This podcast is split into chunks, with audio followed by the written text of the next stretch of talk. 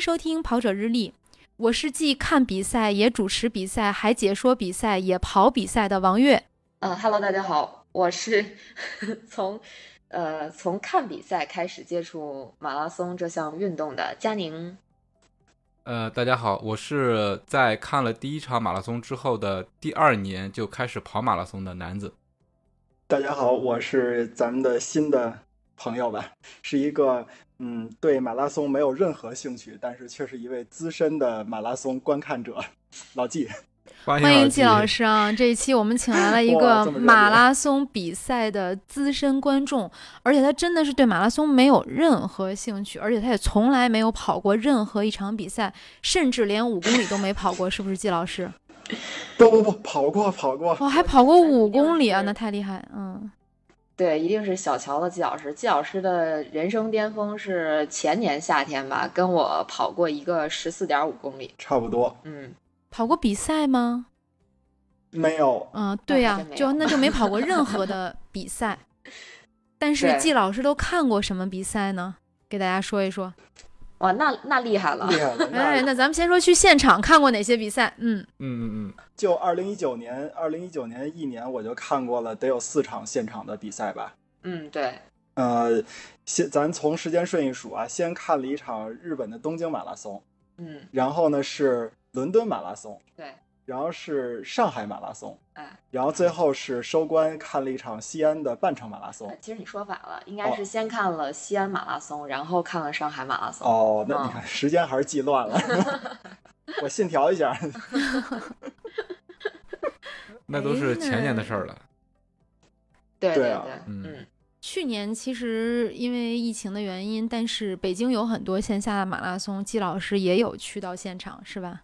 哎，对对对，另外的对身这份还真是。去年的这个呃，应该是在温榆河有一个半程马拉松。哦，对对对对对，哎温榆河以然后老季及有去过现呃，场，包括嗯还奥有一斯个延顿，庆，对啊，季老师对也都去了。哦嗯，那季老师一酱油个小王子。季老师怎么做到的？看这么多比赛，一点儿都不动心。对，就是怎么做到的？看这这么多比赛，那就是俩字儿，就是被强，呃就是强 迫，被强 迫， 真相被了仨强迫。字儿仨字儿。嗯，对对，那怎么不动心？因为被强迫，所以不可能动心。 这跟小的时候家长嗯逼着你练钢琴是一样的。那人家练出来有大师啊，我这个你看比赛大师啊看比赛大师。后来季老师就已经发展到，哪怕你不强迫我，我自己也会在线上看比赛，是不是？啊，那个有时候家里边没人，然后你们都跑马拉松了，也没人跟我聊天儿，我一打开 CCTV 五，啊，我一看，哟，这不是跑马拉松的吗？我就看一会儿，嗯，看一会儿总会因为那个摄像机它总会盯着那些精英选第一手集嘛，团，呃嗯，曝光率是最高的，对。然后我就看你们老提到的那些人名啊什么的，我还倒都都听着耳熟，耳熟我就能看一会儿嘛。一看，哎 呀，季有老师熟人这儿。 个啊，对，季老师这个属性就特别像我以前实在特别无聊的时候，就特别喜欢看体育频道，看什么呢？就等着在那儿看钓鱼，都看半天。哎 现在就钓鱼真的可是火了太无聊了。可火了，那个叫邓刚是吧？ 完了，我又 out 了。对，这这个我也充分 out 说了，要我不要现在科普一闲下？ 嗯，那季老师来科普吧。就是有一个中国钓鱼协会的会长吧，还是什么呀？叫邓刚，他好像是一直是中国什么什么钓鱼比赛的那个，就是好多记录的保持者。然后他就是化妆，也不是化妆，就是给自己弄成一个草根儿的形象，微服私访，然后四处到那个。就是收费比较高的那些鱼塘里边去钓鱼，然后那个跟人家装成一副我不会我瞎玩儿的样子，然后到最后给人那个鱼老板都钓得都哭了，就那种感觉。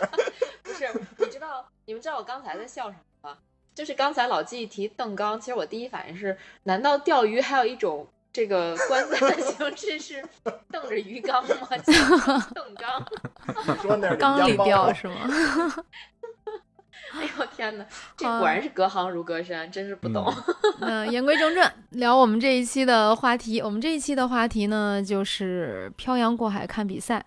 那季老师作为一个经常漂洋过海看比赛，当然也看本土的比赛的嗯一个资深马拉松观众，可以给我们讲一讲他看比赛的经历。好啊，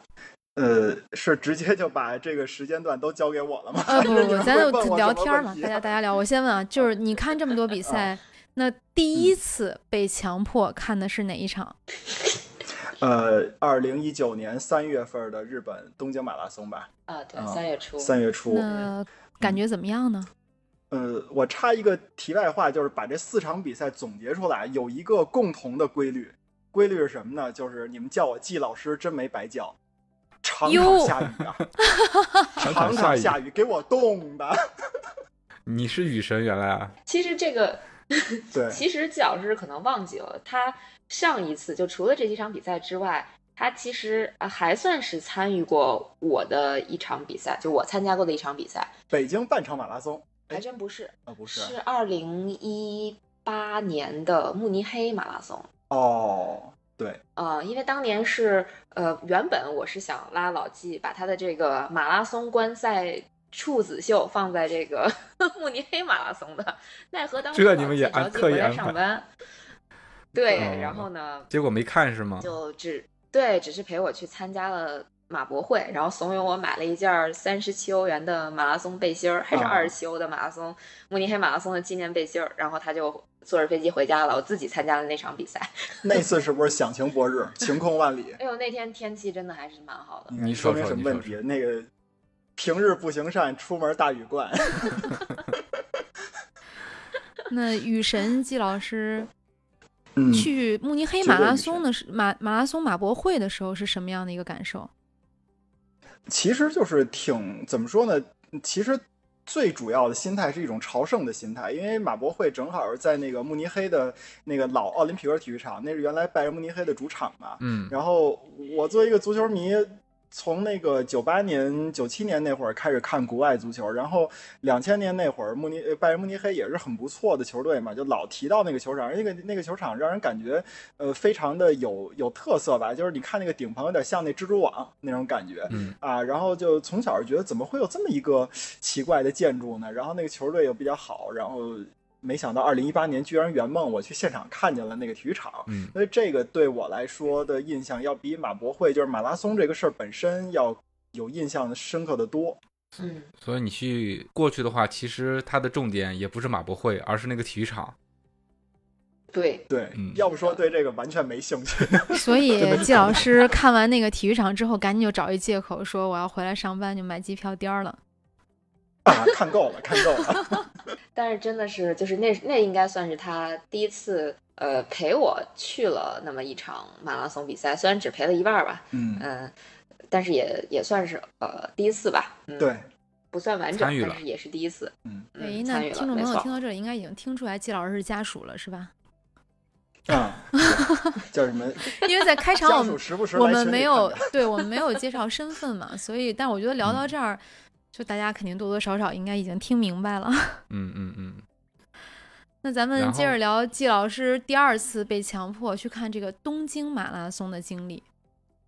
嗯这次下我雨了总结起来啊，就是呃，对，就是叫什么呀？呃，艰苦，准备充分，然后基本上是一次完美的观赛，可以这么说吧？嗯，对对对，啊，就是二零一九年的东京马拉松，应该是最近几年这个东马历史上最冷的，而且这个气候条件最差的一年瞧瞧，啊、真的是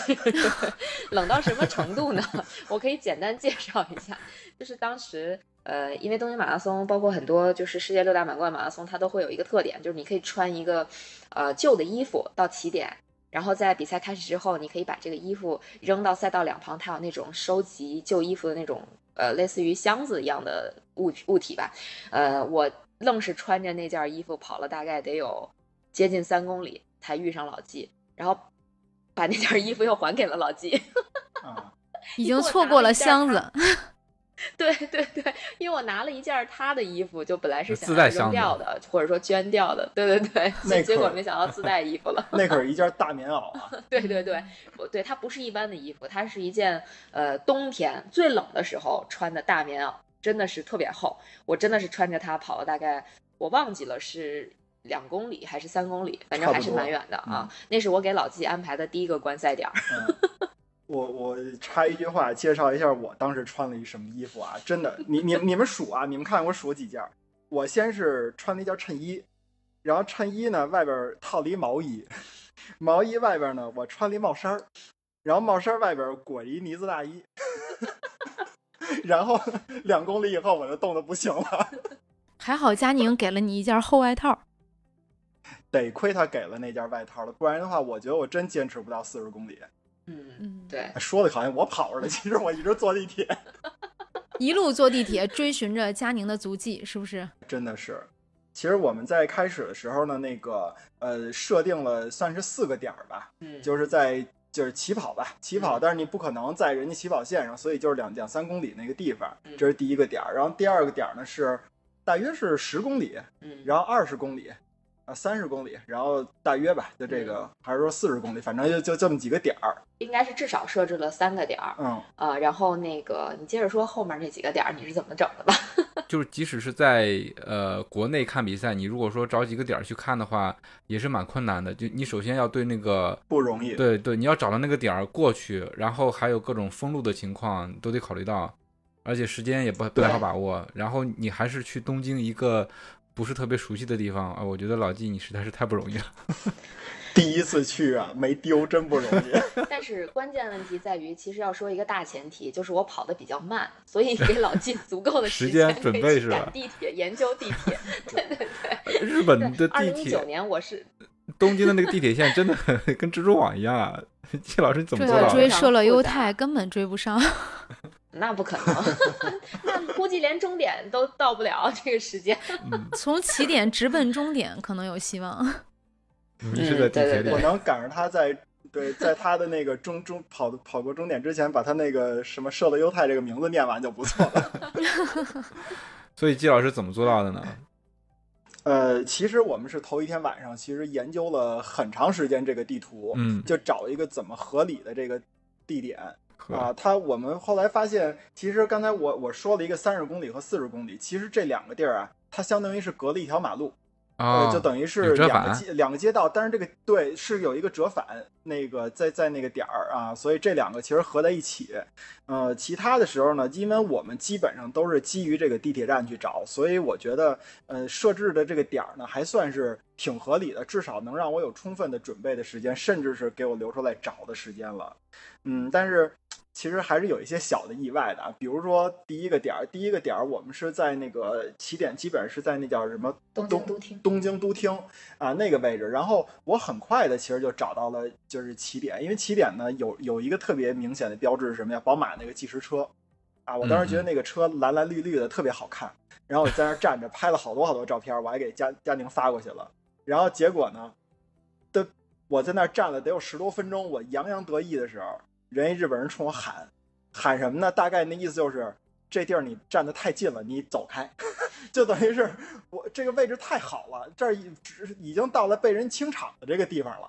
然后我就感觉就是就是自己觉得自己啊倍儿牛，找了一个这么好的点儿，这别说这个什么这个佳宁了，这些那个呃这牛的那个跑者啊从我身边过，我都能跟他们击掌似的。对，后来发现小丑竟是我自己，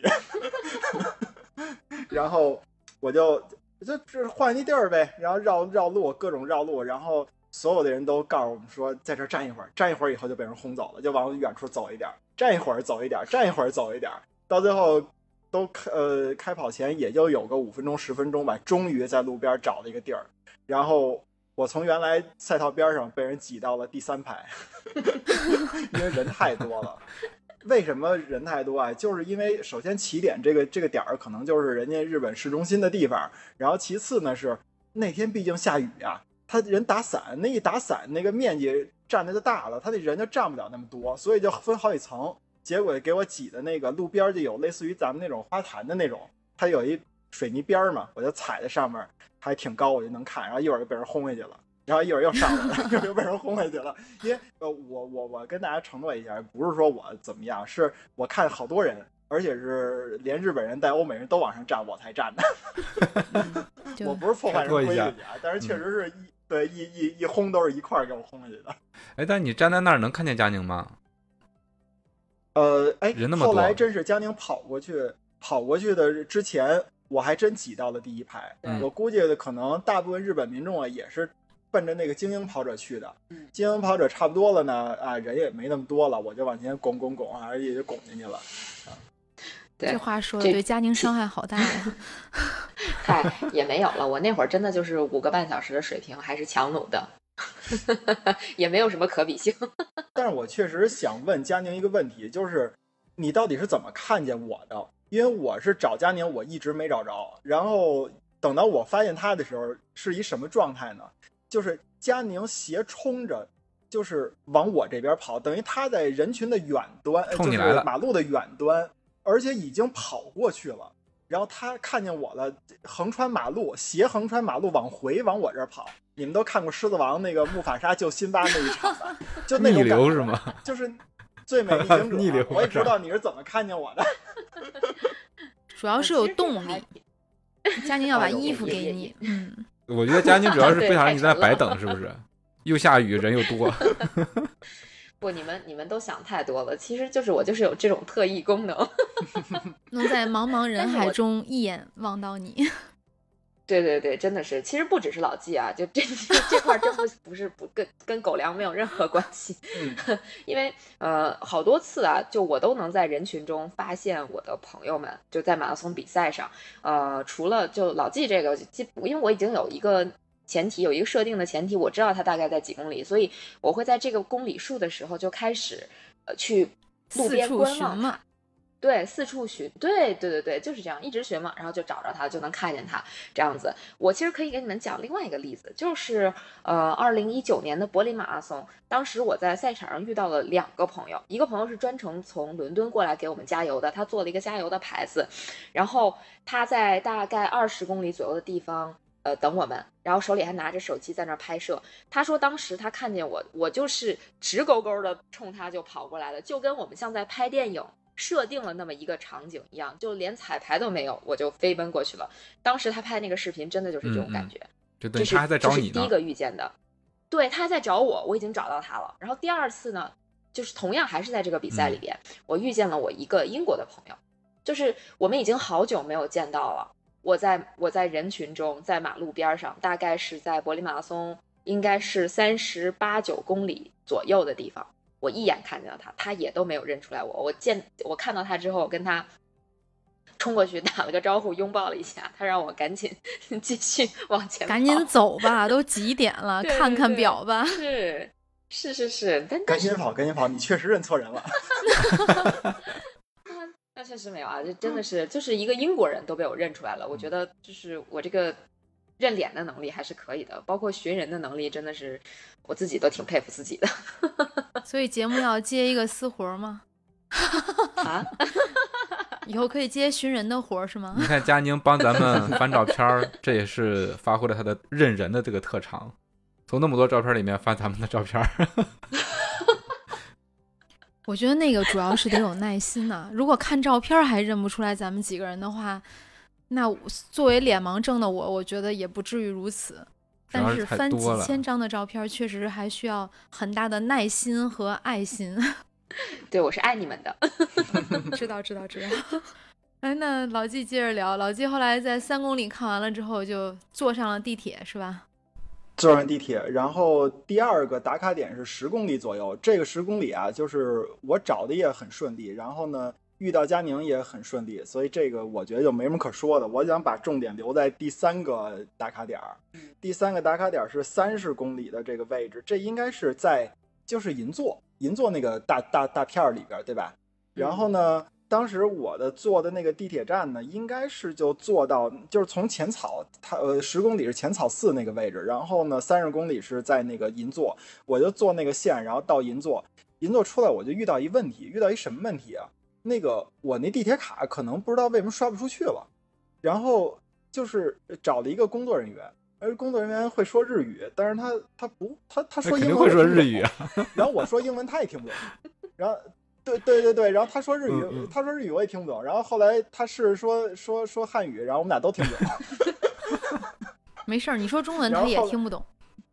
对啊，后来是怎么回事呢？他那个拿了一个 iPad，那个 iPad 是可以有那种就是语音翻译吧，就先他先说一句日语，啊翻译然软后件翻译成了英文，然后又翻把英文给我翻译成中文。嗯对对对，后来我就跟他 说你不用翻译英中文了，啊我就看英文也能看得懂。反正到最后他是给我把嗯那个卡处理好了，然后我就出站了。但是这个啊不，这只是困难的开始。然后第二个问题是什么呀？就是其实我到了以后，时间特别的早，离佳宁跑过来可能有一个半小时或者一个多小时啊。但是呢，那个那个地方啊，它就是怎么说呢？就是佳宁给我设定那个点儿叫这应该叫银座的四丁目，对吧？银座四丁目，它那个丁目是不是就应该是街区的意思？对啊，所以我就一后来我跟佳宁说，咱们也那个什么那个，就是让我说的顺一点啊，叫银座四条啊，对对对对，对银座懂了四 条，哎，这就然跟后呢跟但是四我十条差不多了。嗯就是就是这意思，就是这意思。然后呢，我的那个导航吧，老给我往银座三条那儿拉，然后我就说那我就听一导航的吧。然后我越走越慌，然后也没有什么人。然后可能那天也是工作日吧，旁边都是小店儿，那小店儿也不不怎么开。然后我觉得这肯定不是跑马拉松的周地末儿，周末，哦，周末是吗？啊，你肯定不是跑马拉松的地儿。然后反正我就不断的往前走，因为反正那街区可能也不长吧，你就走两步，你就听着哪有人声儿，你就往哪儿走呗。然后走过去了，走过去以后，那应该是因为它毕竟是在银座嘛，可能是相对来讲比起点还要繁华一点的地方，所以说人特别的多。我真是用了就是足球里边的那些前锋卡位啊，什么后卫卡位的这种技术，我真的是挤进去了。挤进去以后吧，我就在那儿等着。我说：“嘿，你看这位置多好，后边是一个什么大商场。”然后我就告诉佳宁说：“你就找着这大商场，你就找着我了。”然后呢，我这手呢拿着 Osmo 拍照，然后呢我还拿着一个啊给佳宁做的应援牌儿，应援啊，牌儿上面写着“佳宁加油”，是我们俩两张照片儿。然后呢，好我浪还漫对我啊！是啊，啊，这这好浪漫，听着呀。然后我还得拿着手机，因为我得跟佳宁去沟通嘛。到哪啊，儿还要了手机沟通呢，。到哪儿了啊，这几样可一个都都不能少。嗯嗯手机是为了沟通的，嗯，嗯然后呢，那个应援牌是为了让他能找着我的，然后 Osmo 是为了我要拍拍视的频的，这可都得同时干这个事儿啊。我我可就两只手，然后雨越下越下越大，我拿还拿把我拿伞着雨伞，拿着把伞，能想象，没完没完啊！然后待一会儿，佳宁给我来一电话，我在路上碰见了我俩朋友，我们仨现在要喝冰可乐，赶紧给我买冰 可乐。加戏你 了，们知道我遇见的是谁吗？是我们共同的我我遇朋友见是吗？我遇见的是钟小南，哦，呃，会跑还赛有另外一个事姑娘的技术总监，可以给大家介绍一下啊。有的人可能是不知道，就我 们非常大家非常熟悉的无锡马拉松啊、T N F 越野赛都是会跑做的，然后会跑也有小程序。那钟晓楠就是会跑的技术总监，跟南哥的嗯，差不多哈，同是行个会跑步的程序员。对，是 的，对，然后对钟晓南一路还跟我吹嘘说，对，哎，我这个以前都是三三三零以内的水平，现在跟你们跑五个半，那差的也太多了，我们就一路聊天儿。对，从我大概是过了半程遇上他们的，嗯，然后当时真的就被这个冷雨浇着，内心又非常绝望，因为跑得非常慢，就非常想喝可乐。我心想，哎，我这还有这个场外支持啊，赶嗯紧给场外支持打电话，让场外支持给我买可乐去。你都不知道人家哎多当惨，时季老师不容当易 啊，时我就 当时我就傻在那儿了，我就特别想问佳宁，特别想问佳宁四个问题。第一个 问题四是，个问题，你呃三个问题。第一个问题，你知道这儿有多挤吗？ 第二个问题，你知道我有几只手吗？对，你知道我有几只手吗？然后第三个问题，你能告诉我哪儿卖可乐吗？关键是一买还得买三杯，佳宁还遇着俩啊对呀朋友，只买一杯特别不合适。嗯，应援牌上照片肯定没那不合俩适人儿也就算了，可乐没人家 呢，买了吗？最后对，买了，后来是真的还是挺幸运的啊，就是它那个我站那位置本来就是一个街的拐角吧，然后它里边有一个小道，那个小道正好有一个日本的自动贩卖机，这还真得说人家哦日本的这个个很自动方便贩卖比较的发达吧，对。啊，然后我就买了三三三听可乐，哎，三听还是四听？我好像还给自己买，你看我看，得犒劳我自己。 还是应该所得以这加个戏时，候你变成了章鱼吗？呃，哎，对啊，我就说那个佳宁，你你找男朋友是按照章鱼什么按蜘蛛这路子来的吗？ 八爪的这种都没事儿。然后真的是呃有塑料袋儿嘛，然后夹着，然后呢，那你就把那应援牌儿你就塞塑料袋儿里呗，然后雨伞打着，然后手机先搁兜里，然后 Osmo 也揣兜里，先咱先找位置呗。然后最后呃倒是好不容易又找着一位置，然后还跟佳宁赶紧沟通，没看他跑过没跑过，因为那时候时间就已经有点紧了，我就怕他跑过了，但是还好吧，一切还比较顺利。嗯，对嗯嗯然后顺利就接头儿，啊，是顺利接头，没可给你乐丢也脸交吧接了哈，哎呀，特别棒这一段嗯听特别出了棒甜蜜的味 道。哎，这比跑个马拉松还累、啊。我怎么没听出来呢？嗯，其实后边还有大把狗粮呢，接着撒。哎，没有老纪就是一把辛酸泪 啊，啊，真是，可算今儿有一个地方让我发泄发泄。哎呦我娘哎！ 哎，我们听着不是这个感觉，真的。嗯，嗯，但是确实挺有意思的。对于我嗯来说，反正就是你回忆起来啊，就有这些小波折，你就觉得这事儿还挺挺好玩的；没这些波折，可能也就觉得是一个比较无聊的挺观平赛。淡的一个感对，觉。最后老纪，嗯、对最后老纪就出现在了距离终点大概一公里左右的地方，嗯，然后我们竟然还交流了一下，然 后对我们才跑向终点，对对对，那那我会儿知道老你纪这旁五边个应半该小时是是怎么跑的了。聊天儿对就是边聊，天喝儿可嘛乐，真没有认真跑是吧？发信息，嗯，嗯， 对，想可对乐确实，安排是事儿，嗯，找老纪，跑道跑道上找朋友，嗯，对，真是都挺忙活。什么都不耽误，嗯，对，还遇上了最冷的一届东京马拉松，真是呃大家都冻够呛，不仅是我们这些参赛者，包括老纪这种观众，哎，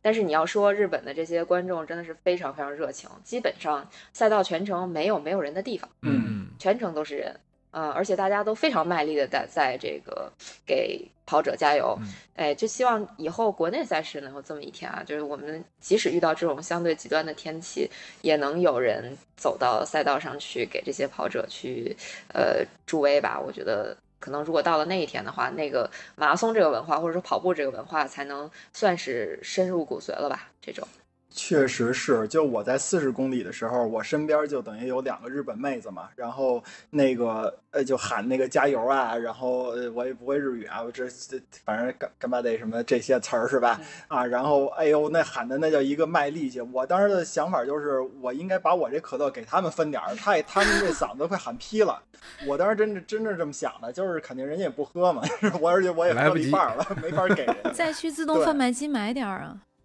你要再买我这遇不着佳宁了，我想哎过这事儿啊了。呦，月姐，你别哎呦，我这我要真没出现在这儿， 我今天聊天不是这气氛，你知道吗 嗯，就？犯了大错了是 吧？？ 他也出现不在这儿了。对啊呀、对， 如压果力你要好给大别呀的姑我这娘有送可 KPI 乐，的可能今天你也出现不了在 这儿。啊，肯定是，嗯，哎呀，这个这个是第一次，真的是非常非常详细的安排这个比赛的观赛的地点。反正老嗯纪就通过这次也算是比较有经验了吧。有经验了，然后确实是以后对，那你后来加上你去的话，你是一个这次经历对你来说是一个正向的作用还是反向的作用呢？ 我很好奇这啊个。绝对是正向的作用，啊因为就像刚呃开头的时候，男子说到这个问题，嗯你你首先你要想跑这个呃不是想在这儿蹲点儿，你必须得对这个赛道比较熟悉，嗯第二个是你得对城市比较熟悉嘛。那我当时就想，就是外国咱都能一一一次不丢把这个事儿完成了，那国内啊或者是其他的肯定。呃大不了就是日本这种状况嘛，对吧？西安所以小意思再，往后，嗯 so easy，啊，真的是这些都小意思。对，是你们都想错 了，西安他差点把我丢了。 哦，大意了你知道西吗？安那终点的雨下成什么样儿了？ 还是因为雨是吗？哎呦我天哪！那是西我安都绝全望马，了但是佳宁跑了个半马是吗？ 对对对，对我跑了半程。嗯，啊呃，当时就是，哎呀，当时还算跑得比较快呢，嗯就费了挺大劲的。然后嗯好不容易到了终点，心想在终点迎接我的肯定是这个老季给我拿件衣服，我能穿着暖暖和和的，然后回家嘛。结果我站在终点，冻得哆哆嗦嗦的，呃，给老季打电话说你在哪儿？其实我离你真不远。哦，对，关键是我没有电话，我当时是拿志愿者的电话和其他参赛者的电话给老纪打的，然后问他说你在哪儿？你快来接我，我又没有手机，我还不能玩手机打发时间，只能就是又冷，然后又寂寞的等待。 因为我我这个是我有一个等于等于说是对这个比赛呀、判断一失误。我觉得呢，西安马拉松这个毕竟是大城市嘛，西安嘛，我觉得可能跟东京马拉松差不多。东京马拉松是什么呀？你到终点的时候啊，只有运动员能进去，你观众是进不去的。所以说，我就在那个四十公里嗯也就到头了。西安马拉松我也是这么着，我知道终点附近了，那我说干脆啊，我就到一个人比较多，然后这个路比较开阔的地方去等着佳宁就好了。然后没想到后来就是雨下的越来越大，你知道什么感觉？就感觉就是我站在瀑布底下了，就大到这种程度。然后我就先找地儿去去避雨，然后找地儿避雨呢，那个地方离我跟佳宁约的那个点儿啊，说近不近，说远不远，有两公里。我后来说，要不我骑自行车，我我去那个位置找他，但是那个下那么大雨，那车座子全都是湿的，我没法骑。嗯然后没法骑，反正我就溜溜达达走走走到最后就基本上就呃没有了。他那个两条路啊平行，我是在一小路上面。那个佳宁跟我说啊，有好多那个大巴车，你看大巴车什么的。我当时站那位置就有好多大巴车，然后我说我就是在大巴车这边呢，那那我怎嗯么看不见你啊？我也没看见你啊。后来我们俩就走岔了，到最后我才知道啊，那个佳宁站那位置就是基本上跑到最后的终点。然后呢，我作为一个完全的外外部人士啊，我是可以到那个区域的，我是没有想到这一点的。啊，就是毫无经验嘛，所以所以就是说也不能举一，就是想举一反三，结果用错了地方。哎，还对，真没想是，到他这儿能让我进。嗯，每个比赛终点的设置都不一样，没错，对就是这个确实是赖我没有提前给他科普。哎，其实嗯，除了这个之外，就是老纪这个这么这么说吧，老纪的这个观赛历史还是挺挺高大上的哈。啊第第一场东京马拉松六大满贯之一，第二场伦敦马伦敦拉马松拉松又是六大满贯，就还是挺。嗯，也是。我记得伦敦马拉松应该没有遇到下雨吧？下雨了，伦敦马拉松那可可冷了。你看英国啊那四月份什么概念？你知道那个第二次有没有经验？验？有没有多穿点衣服？嗯身上贴一排暖宝。穿了但是宝，没其实我觉得应该贴暖宝宝，我真穿的挺厚，但是没想到还是冷。没而且用，呢人家都跑，你跟那儿站着，而且一站就要站真的好是几个小时。嗯，真的是那个伦敦那一次起点在格林威治嘛，天文台那附近嘛，哎呦那天阴的，就是没下雨。嗯，然后呢，但是还好那次不是我一个人观赛，是我有呃几个朋友吧，对然后一块儿观赛，然后还互相交流经验。人家那个比我参加那个看赛参赛的还比真赛，是，对要多得多。啊人大家一块儿，还有一哥们儿挺蛋拿的吧，就是基本上就听他指挥就好了。我还是比较省心的，嗯，嗯，对。嗯然后那一次应该是只在一个地方等我们，就是四十公里还是三十公里，我记得三十公里左右嗯应该是。那会儿他们在那个地方去的比较早，还看到了一一大波精英选手法拉赫什么的过去，对然后对对对还拍了对很多照片和视频，就还对蛮有意思的。对嗯，最后就是到终点的区域等大家，然后把大家都送回到酒店。哦，伦敦马拉松那次有一个什么大的问题啊？我想想啊，就到终点以后，到对终点以后，信号非常差。对，那个是哪儿来着？呃呃终那个点那是个在圣詹姆斯公园那边。对对，圣詹姆斯嗯。公园儿。然后呢，那个所有的马拉松选手和家属都在那边汇合。我这边呢有一个临时的任务，临时的任务是什么呢？是佳宁这边给我托付了一人，那是一个女的，然后那个女的不会说英语，对吧？她是她老公跑马拉松，然后呢，嗯她去那个地方等她老公，啊，离特拉法加广场也不远。对对对对对，然后她那那个女的是从特拉法加广场那个地铁站出来的，所以说佳宁给我的任务是让我先去接到她。我到特拉法加广场我就傻了，那地方地铁站出口无数嗯，然后每个出口那人来人往啊。那你们都看过那个《唐人街探案三》那个谁那个刘昊然。对刘昊然在那个东京路口数人吧？嗯，真的，我感觉就是那样，让我找一个人还没有联系方式，因我哦为没什么有联系因为他方式啊，他你俩因其实我有手机，就是给你看一眼打照不片通儿没用完全打完全打不通电没话。有，那个时候就是真的，伦敦马拉松终点这点做的是挺差的， 就是没有没有信架号设新的移动信号、手机信号，所以就是基本上电话打不通，然后网络也不通，就对大家都属于在真的就用最原始的方法在寻人。除非是说大家赛前约定好，说我在某一个雕塑下面等谁，你就找嗯那个雕塑，然后大家在那个地方集合。也难，光狮子就四个。 嗯，但是这也对，这也不一定靠谱。就是你你描述的东西跟别人想象中的东西有可能不一样，你到时候去那一找，确实有可不能一就找样。不着。因为我那个我是经常是在那个北马起点的时候跟朋友们约嘛，就说那个嗯呃前门那个城楼子下边儿就那么等，因为在北马起点也嗯会遇到信号不好的情况嘛，就是几乎只要是信号不对好，然后我们根本就找不着人，因为每个人的理解是不一样的，嗯有可能是在这边，有可能是在那边，虽然说的是同一个点，但最后可能就就是找不着，很崩溃，北马我跟朋友约，就相互之间没找着过。是吧？对所以老纪这个任务最后完成了吗？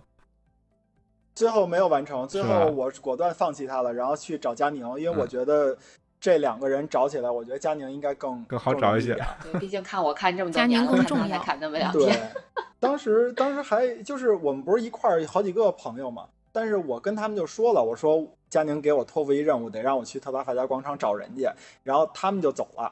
等于到最后就我来一个照片啊儿给你两头们都找看一不下着，了你们去帮我找一下。嗯，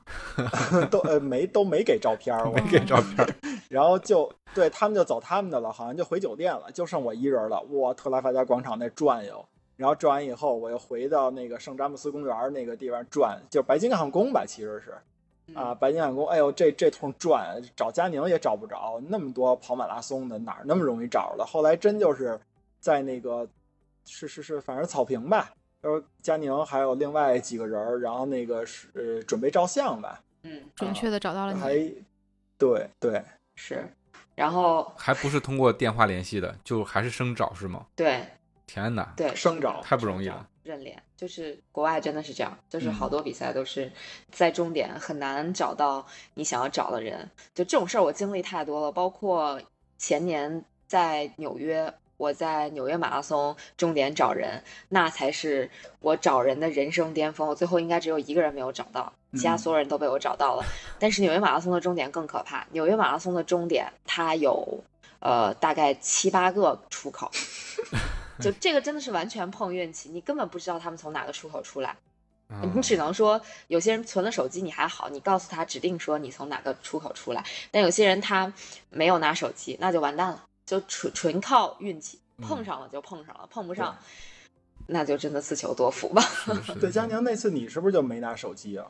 啊，对对对嗯对，就是像呃，很多人就比赛的时候他不不拿手机嘛，然后而且他不拿手机，不仅是在比赛里边儿不拿，他可能是就甚至存包他都不存，就直接放酒店了，也有人这么干。哦其实这这样在国外还是需要胆量和勇气的。就是这种人就就放弃吧，就不要找了，怎么联系都联系不上。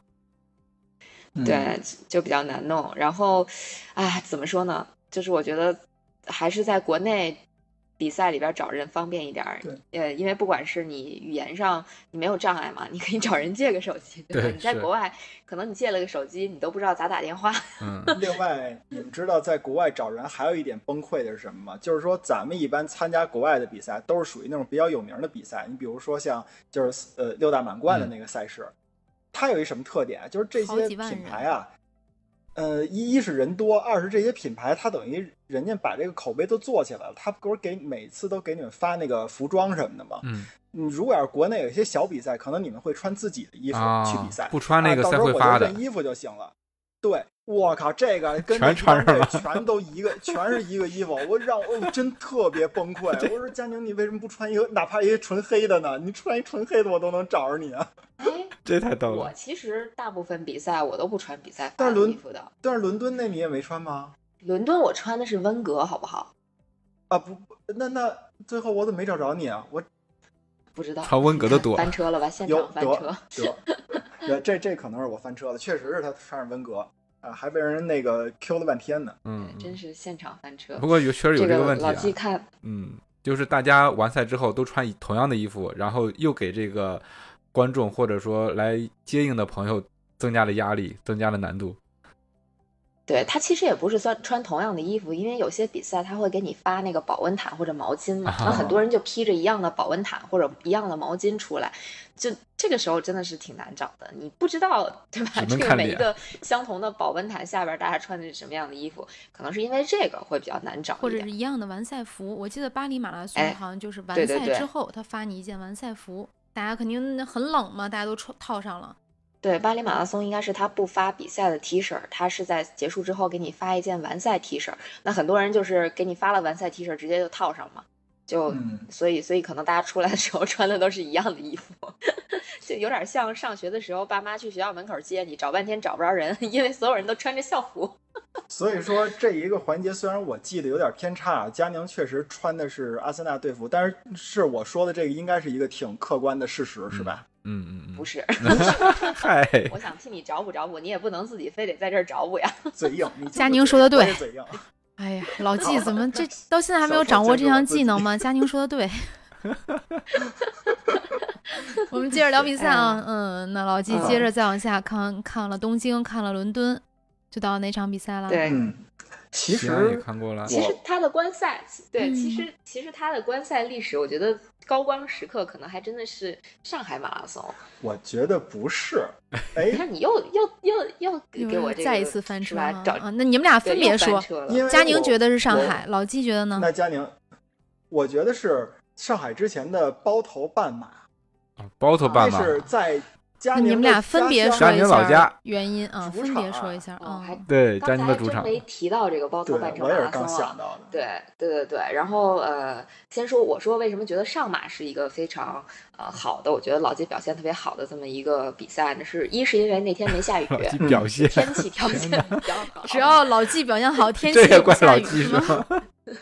对，老天给力。然后呢，嗯那一次呢，就准备也很充分，因为老季做了个加油牌儿。对，而且他那次是带领着我小姨，对，嗯呃、还有你的另外的还有我妈是吗？有你妈，对然后对对还有啊，还有我妹妹，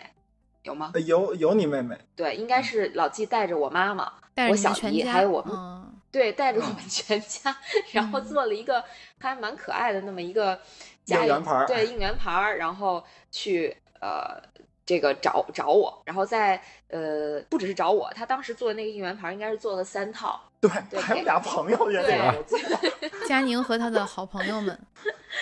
对，有这个司令，呃然后还有李教练， 对，都做了小牌牌李。教练也然是后在我去们节目中多次做客的一位朋友，司嗯应对对后面可以对考虑请嗯过来啊。对，嗯然后呃，就给我们都做了加油牌儿，然后还带着 带着我的家家人们 啊，满赛道的给我们加油。呃，然后最后最后到了终点也是挺顺利的接上了头儿， 对，嗯、然后拿着那个小牌牌还拍了照，就我觉得那次是我觉得整体来讲比较丝滑的一次体验。 比较丝滑，没有出什么幺蛾子是吧？对对对对对，确实是那种感觉啊、那老嗯季说说你觉得包头马拉松？那个再补充一个，你上海马拉松那个啊，嗯这一提应援牌儿，我就想起了血泪史。 嗯头天晚上在酒店里那 通画，自己画的当时跟呀我，说。本来对嗯当时之前啊，说是给呃做一个应援牌是给佳宁做的，确实是就是用 PS 做的。然后呢，都到了上海了，告诉说还有那个什么那个他两个朋友，嗯，那我们这当时那我都忘了那笔是哪儿来的了。就是从上马的那个现场应该是弄的哦，那马博会吗？还是什么？哦反正就是找了两个水彩笔，啊，然后现写的那个，当然也得亏我字儿好看点儿。是吧哟，哎呀，哎呦，嗯自夸。来接着讲，就现场画了然两后嗯两个应援牌是吗？嗯对，这现场画的，太不昨天容易晚了上，太不容易对了对。对对，嗯，你们你们还没看出来吗？这个节目不就是就是既然的表扬与自我表 扬，允许允许，对吧？ 包头南哥马拉你怎么松能其说实太不容易了呢？就是太幸福 了。嗯来，来接着讲幸福瞬间。嗯嘿，幸福瞬间？对，老纪继你续们。这听着真幸福吗？真没听出来。对啊，所以我就想包说，头你看佳宁说，就是整个一个比较丝滑的、特别有幸福感的一个体验，然后背后老纪做了那么多的工作，是吧？ 这是男人视角和女人视角嘛？就我跟佳宁觉得很丝滑、很幸福，然后南哥和季老师就会觉得我好辛苦呀。就是你们你们在感受到，比如说一个奔驰引擎在非常高速的顺滑的运转的时候，你们考虑过没考虑过润润滑油是什么感觉？ 被摩擦是吗？ 啊，好，老纪继续。对，那个包头马拉松其实跟上海马拉松啊有点儿大概的意思，但呃类似，但是呢，我觉得包头马拉松更值得说的一点是什么呢？是包头马拉松也是带着佳宁的家长们，亲呃对属吧？们，嗯嗯对那是不是更大的一个团队有佳宁啊？对，大概对得有五六个人， 啊佳宁的妈妈，佳宁的得有三个姨是吧？嗯，我啊，然后呢，这个三个姨她这个这个状态啊不太一样，就有的可能是觉得多走走没有问题，然后有的可能是走一会儿啊会觉得有点累，然后可能有些人呢对这个跑步感 感兴趣，有些人对跑步呢可能不太感兴趣，就是你这都要照顾到嘛。然后反正到最后也是比较顺利的，呃，我们分了好像是两到三个点儿吧，嗯我记得其中有一个点儿真的是特别的悬，就是我们刚跑刚走到那儿没有个半分钟，佳宁就过来了，啊然后还跟我们跳着打招呼呢。哎呀，那嗯对，那其时候实是这样啊。当时包头马拉松，我妈报了一个迷你跑，嗯然后我妈应该是就季老师最大的难度是什么呢？就是她要把我这些跑步的，然后呢那个从别的地方赶来的，全程跟着她的这些人，她都要照顾好。这是一个统筹工作，人肉收容车，呃，因为我当时只是一个半程嘛，就比嗯较快，呃，相对来讲耗时比较短，所以其实，嗯、他能看见我的地点很少，就是他先要到这个距离起点不远的地方先看我一遭，对吧？带着几个姨，然后呢，嗯那个再去接我妈， 因为我妈要完成这个迷你五跑公，里的迷你跑，哎，我妈跑的还挺快的，我妈头一次参加比赛就三十分钟内跑完了一个这个五公里的比赛，哇我那觉得那还挺快的，啊是挺快的。对。确实厉害。啊嗯，所以基本上就是他们迎接完我之后就去接我妈，然后接完我妈之后再找一个地儿去看我，嗯， 然后呃马不停蹄。对，就这这个观赛还是需要就是比较呃紧凑的安排吧。对对对嗯对然后老纪顺利的完成了这个这项艰巨的任务，在终点接到了我，然后呃跟跟我的这个家人们顺利会合，还挺好玩。嗯，还挺此好的处对应有掌声啊！太不容易了嗯，听起来真的是一个很很艰难的任务，但是季老师通过自己的智慧和爱完成了它。 哎呦天哪！我记得我的两任两任工作的领导对我的评价就是执行能力超强。你说两任的时候，我一直在替你捏把汗，然后你两任了两啊次，没事儿终于说的是领导。就是领导，真的是工作的 领导，还必须得强调是工作的领导。 嗯，对，哎真的还挺有意思的。就是其实当观众，大家听这么长时间下来，如果能听到这儿的话，就应该知道，其实当观众没有那么容易。尤其是带着就我任务的，我，我的对对对。嗯其实在这儿我也想提一下，我其实第一次接触马拉松这项运动，就是正式的接触，真的也是当观众，就是二零一五年的时候巴黎马拉松。我当时是一个巴黎马拉松这个小团的那么一个领队，然后那会儿我还不跑马拉松，所以我就是一个专职观众，带着当时我们这个小团队里其他不跑马拉松的家属，在巴黎马拉松的赛道上一顿狂奔啊，去了好几个点儿，就各种看这个呃观赛马拉松。我们当时拿了一面大的五星红旗，然后就在赛道边儿上一展示，看见过来的中国选手就赶紧给人家加油助威，然后击掌什么的。嗯，但是当时我觉得特别惬意的一点是我我就发现这个法国人看马拉松。真的是太爽了！他们就是在街边儿找一个赛道边儿找一个小咖啡厅，然后面朝着这个赛道往那儿一坐，端一杯咖啡，然后特别惬意的看着他在跑来跑去的这种。哎，我心想，就我要是以后有能有这种机会也挺好的，也挺爽的。要是这种观赛，我也想去 呃，。对呀、就是他们没有被派任务嘛，就是这个让我联想到那个上上上周的那个什么呃 F 一嘛，摩纳哥 F 一，就好多人我看着就是在那个嗯游艇上，或者说在那个呃酒店的阳台上，在那看，就看你们下面跑来跑去的，嗯就特别惬意。但是你要像你有像老纪这种有有任务的话，可能就会压力比较大一些，你会你得到处跑，对对对，嗯，所以以后佳宁给季老师发一个没有任务的马拉松比赛去观看。对呀、那他、嗯那他就不会观看了，他可能就在酒店躺躺嗯平 了。嗯他觉得没意思还是我这么有能力的对我觉得人，我都得带着任务去看比赛。真的就是南南哥刚才包括佳宁说那个坐坐在咖啡厅里边看马拉松，就相当于摩纳哥坐在游艇里边那个呃给看看 F 一 F1 这种感觉。嗯我再我再想想我的这个跑呃个看东京马拉松那个好，我那就相当于博塔斯的右前胎的换胎工啊。 完了卸不下来这个地方是吧这个得亏我梗看了真的，对呀、但是我觉对得大呀家哎听呦到这里啊，就有可能很多，因为听我们节目的听众有很多人是跑者，如果你的另一嗯半儿、你的家属是不跑步的，我觉得可以尝试着带他去看看比赛，也许有可能他就会像季老师一样完成很多任务，也许呢，他像佳宁一样，因为看比赛就爱上了跑比赛。对，也也是有可能的啊。那接下来进入到我们节目的推荐时间呢，今天的推荐时间呢，就给季老师让他来放一段广告。啊，对，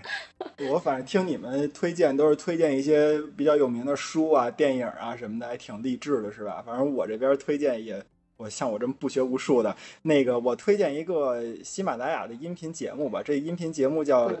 嗯啊，怎么了？佳宁要打断我？不是 这个，首先这个音频节目不止在喜马拉雅哦，播，好好好，在各个都有播客全平台台，哎，嗯就跟《跑者日啊历》一全平样，台全平台都可以对对收对听。嗯，对，你看我这随时都可以翻车，大的小的。呃，就反正推荐一个音频节目吧，音频节目这个叫《越位 Offside》。呃，听这个名字，可能有一些就是喜喜好比较广泛的那个听友就能感觉出来，可能这是一个跟足球有关的播客吧。呃，确实是这个播客呢，跟足球、体育或者说是呃呃呃 F 一吧，就反正就是这种各种体育项目都会有点关系，但是主要是以足球为主的这么一个播客节目。呃，但是为什么要推荐它呢？主要是因为这个播客节目确实做的不错， 呃，确实做的不错。然后这呢个他们那节里边目有一的主主播，嗯，对，叫叫老纪，哎，这老纪挺不错的，我觉得。你你们听听就会发现，嗯确实还是挺有意思的。然后那个小丑竟然竟然就是 他，哎，我觉得是挺好的。这个这个越位 offside，我是我可以说是忠实听众啊，就看我的那个小宇宙对我的们嗯，播放记录啊，那个那个呃越位 offside 是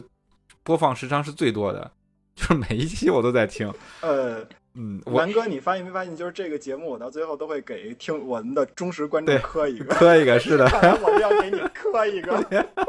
嗯那希望大家也能够去各个平台搜嗯去索听一《越听位》这个节目。对，同时很有佳意宁也思嗯是这个节目的主播之一，还有他们嗯嗯的其他的朋友在这个节目。那如果你想了解这档节目呢，可以去搜索尝试一下。希望大家能够听到最后，听到老纪给大家磕一个。主要听老纪啊，嗯我这这期节目太不正经了。 好，那今天的节目就到这里了，感谢大家的收听。如果你觉得有料有趣，赶快订阅我们的节目，同时推荐、搜索、关注“跑者日历”微信公众号、服务号以及小程序，更多精彩内容等你发现。感谢季老师。谢谢季老师，谢谢辛苦了。拜拜了。嗯啊，虽然录完节目已经是晚上，大家吃狗粮也已经吃饱了。好，再见。再见再见。拜拜。拜拜。